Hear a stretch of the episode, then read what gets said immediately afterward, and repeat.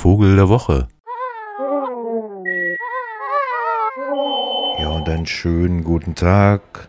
Der Vogel der Woche ist einer, den äh, jemand Bekanntes neulich mal lebendiger Lolly in Schwarz-Weiß genannt hat. Es gibt ja den schönen Spruch, hast du eine Meise? Und gemeint ist damit eigentlich immer, bist du verrückt? Hast du eine Scheibe? Und man fragt sich, woher das kommt. Also ursprünglich kommt es ja daher, dass Meisen in Höhlen wohnen.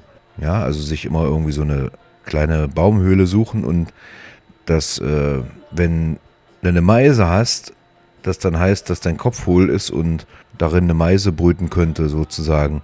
Die Meise, die ich meine, die kleine, die heißt die Meise Maya. Die ist gar keine richtige Meise, sondern ähnlich wie die Beutelmeise, nur ganz, ganz, ganz, ganz, ganz entfernt verwandt, also eher vom Aussehen. Und tut sich auch nicht schwer, mal mit richtigen Meisen, Kohlmeisen, Blaumeisen oder so durchs Gebüsch zu hüpfen. Ansonsten aber doch leicht zu erkennen, dass es ein ganz anderer Vogel ist. Sehr zierlich und gerade dieser Tage, wo es hier so schneit und taut und schneit und friert, sehr lebendig unterwegs, manchmal bis zu 11 Kilometern am Tag, immer auf der Suche nach Nahrung. Also jetzt im Winter 95 Prozent des Tages Nahrungssuche, arme Schweine, die Rede ist von der Schwanzmeise.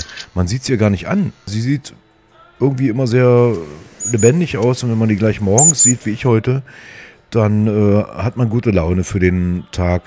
Da es so ein wunderbar schöner, kleiner, zarter Vogel ist, fast schon so ein bisschen Kindchenschema, sehr runder Kopf, große schwarze Augen und ansonsten schwarz-weiß, langer Schwanz, deswegen auch Schwanzmeise. Hüpft sie da durchs Gebüsch, selten allein, jetzt im Winter zumindest, immer in Grüppchen unterwegs. Die brütet auch bei uns, aber nicht so sehr häufig. Wenn, dann baut sie ein sehr kunstvolles Nest, also richtig oben zu, überall zu, mit Einstieg von der Seite, also so eine Art Höhle, äh, selbst gebaut. Vogel der Woche ist die Schwanzmeise nicht nur, weil sie jetzt schön lebendig ist, während alles andere erstarrt, still und starr ruht der See und so, sondern auch, weil ähm, die ein schönes Ritual haben am Abend. Finde ich ganz schön.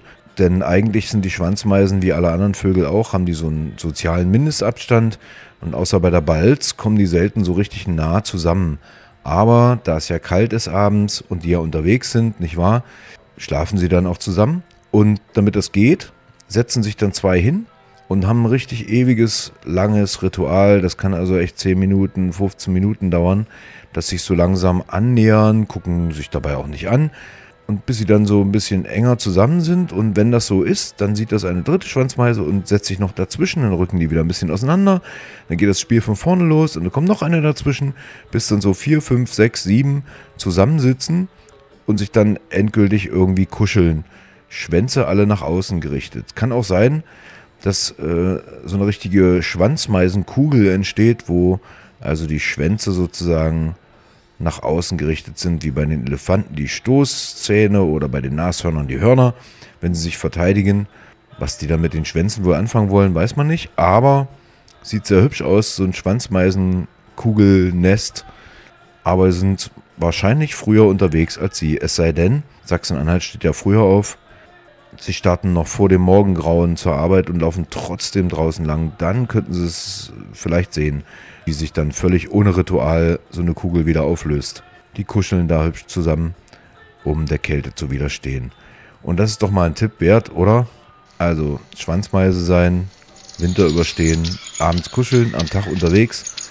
Super Ding. Vogel der Woche.